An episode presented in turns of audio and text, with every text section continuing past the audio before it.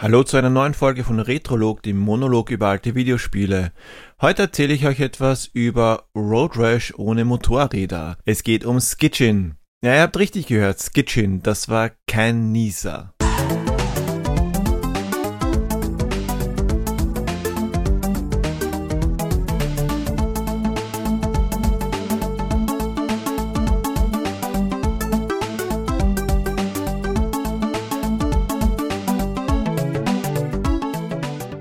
Skitchin ist ein Action-Rennspiel von 1994 und wurde von EA herausgegeben.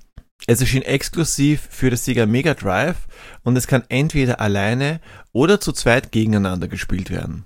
Ich glaube, Road Rash sollte jeden ein Begriff sein. Wenn nicht, dann geht euch eine Runde schämen und holt die Bildungslücke nach. EA hat sich überlegt, wie man so ein cooles Spiel noch cooler machen kann also eher so im 90s-Style cool. Also haben sie ganz einfach das Renngeschehen vom Motorrad auf Inland-Skates verlegt. Zusätzlich noch ein Titelbild im Graffiti-Style und den noch einen coolen Namen verpasst. Fertig. Auch wenn es jetzt anfänglich etwas langweilig klingt, Skitchin ist sogar etwas komplexer und abwechslungsreicher als Road Rash. Bevor er mich hasst, damit will ich nicht sagen, dass es besser ist. Der Versuch von EA, das alte Spielprinzip, so alt, so alt ist Rash auch nicht, aber ihr wisst, was ich meine, das schon bekannte Spielprinzip für die äh, coolen Kids der 90er attraktiv zu machen, ist durchaus gelungen. Ihr habt Punks, Gewalt, illegale Straßenrennen und Anpöbeln der Polizei. Also alles, was das Herz eines Durchschnittsteenies begehrt. Also rein ins Grunge-Outfit, Schutzbekleidung angelegt und Innenskates angeschnallt. Allerdings vorher schauen wir, was um den Release von Skitchin noch geschah. Ein genaues Release-Datum habe ich zwar nicht, aber im März 1994 ist es erschienen. Am 4. März 1994 starb John Candy an einem Herzinfarkt mit nur 43 Jahren. John Candy sollte eigentlich jeden ein Begriff sein. Er hat zum Beispiel Buck von Allein mit Onkel Buck gespielt oder den Möter aus Baseballs. Er hat leider die Warnungen seines Arztes ignoriert, äh, der gemeint hat, er sollte doch etwas abnehmen, sonst könnte es problematisch werden, weil ganz einfach seine Körperfülle sein Markenzeichen war.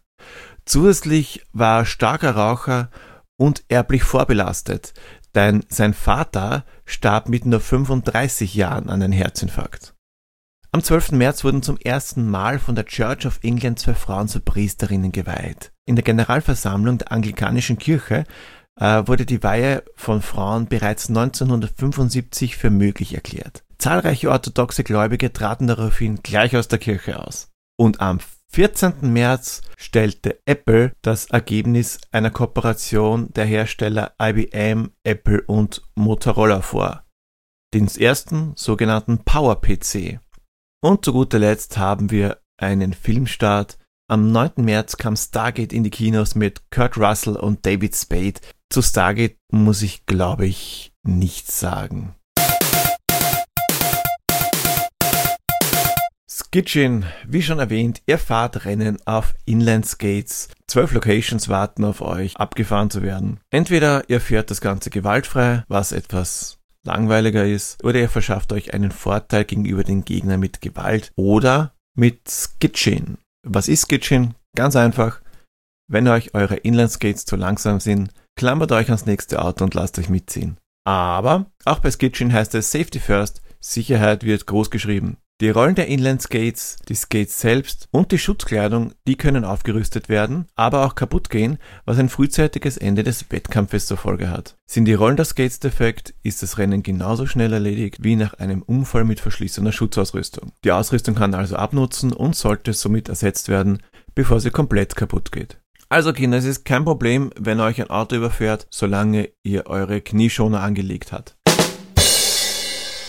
zumindest in der Skitchin-Logik. Ein ziemliches Problem habt ihr, wenn eure Ausrüstung kaputt ist und ihr nicht mehr genug Geld habt, um die defekten Utensilien zu ersetzen. Denn ohne Skates könnt ihr logischerweise nicht am Rennen teilnehmen und das Spiel ist für euch vorbei. Aber wenn das Skate-Management erledigt ist, dann kann das Vergnügen endlich losgehen. Naja, zumindest fast. Ihr habt einen Discman zur Verfügung und auf diesen könnt ihr noch vorher den passenden Musiktrack auswählen. Aber wenn ihr euch um die Musik gekümmert habt, dann kann es wirklich starten.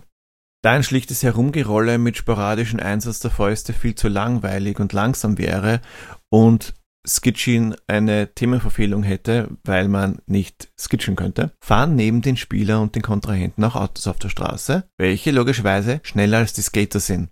Da es theoretisch schwierig sein könnte zu timen, wann das Auto denn an dem Spieler vorbeifährt, ist er mit einem Rückspiegel ausgestattet. Ich weiß nicht genau, wo er montiert ist, aber er ist recht praktisch. Also schnell ans Auto klammern und Ducken nicht vergessen. Das ist ganz wichtig, damit der Fahrer des Wagens nicht sieht, dass er euch rangeklammert hat. Denn es kann nämlich sein, dass die Fahrer ihre Mobilitätsparasiten loswerden wollen und langsamer werden oder ganz stoppen. Die ganz freundlichen Fahrer machen auch ganz einfach den Kofferraum auf, der euch dann in die Fresse schlägt. Wenn das Ganze ein Polizeiauto sieht oder ihr blöd genug seid, euch an ein Polizeiauto ranzuklammern, endet das Ganze entsprechend bargelderleichternder. Also immer ein Auge auf den Rückspiegel haben, denn erstens müsst ihr wissen, wann klammert ihr euch in welche Richtung, um das Auto zu erwischen und ihr solltet auch wissen, wann er sicherheitshalber zur Seite fährt. Manche Autofahrer sind eher so Kamageddon-mäßig unterwegs und fahren einfach durch euch durch. Was die Kids der 90er brauchen wie ein Tamagotchi ohne Batterie, ist ein Action-Rennspiel ohne Waffenvielfalt.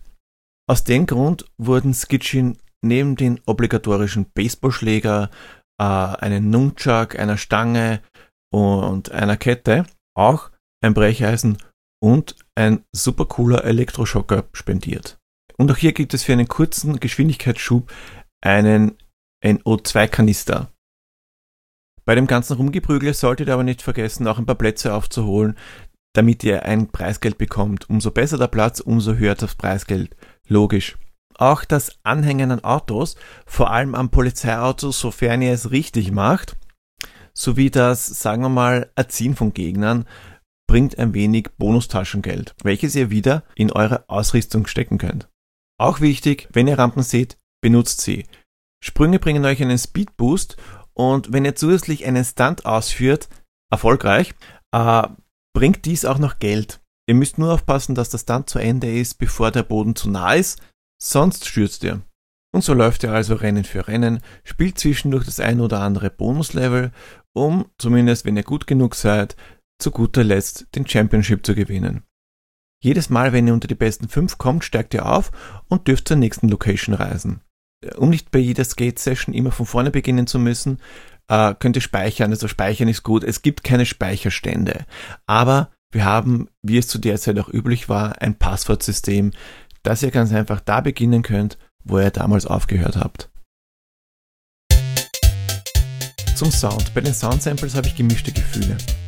Die Sprachsamples sind cool, aber es gibt alles in allem recht wenig Soundeffekte. Aber dafür ist die Musik spitze.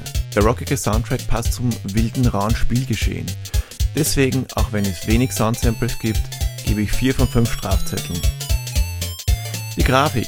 Die digitalisierten Fotos, die eingebaut sind für die Porträts der Sprecher, sehen wirklich gut aus und auch das ganze Spiel ist alles in allem sehr ansehnlich. Teilweise nimmt es die Kollisionsabfrage allerdings nicht allzu genau. Es kann schon passieren, dass man ganz einfach durch eine Absperrung oder einen querstehenden LKW fährt, ohne zu Fall zu kommen. Aber trotzdem gebe ich 4 von 5 Strafzetteln. Gesamt gesehen macht Skitchen Spaß, aber es wiederholt sich sehr rasch. Die bessere Ausrüstung, die bietet leider nicht gar so viel Anreiz, sie unbedingt haben zu müssen, sondern ist nur Mittel zum Zweck. Neue Skates sind halt lange nicht so cool wie ein neues Motorrad. Daher gebe ich Skitchin nur 3 von 5 Strafzetteln. Das empfand ich allerdings nicht immer so. Sehen wir uns das Ganze im Time Warp an. Damals fand ich einfach alles an Skitchin unglaublich cool.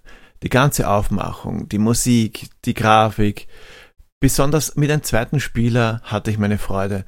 Das Problem war nur, einen zweiten Spieler aufzutreiben, denn meine Freunde spielten viel lieber reine Kampfspiele.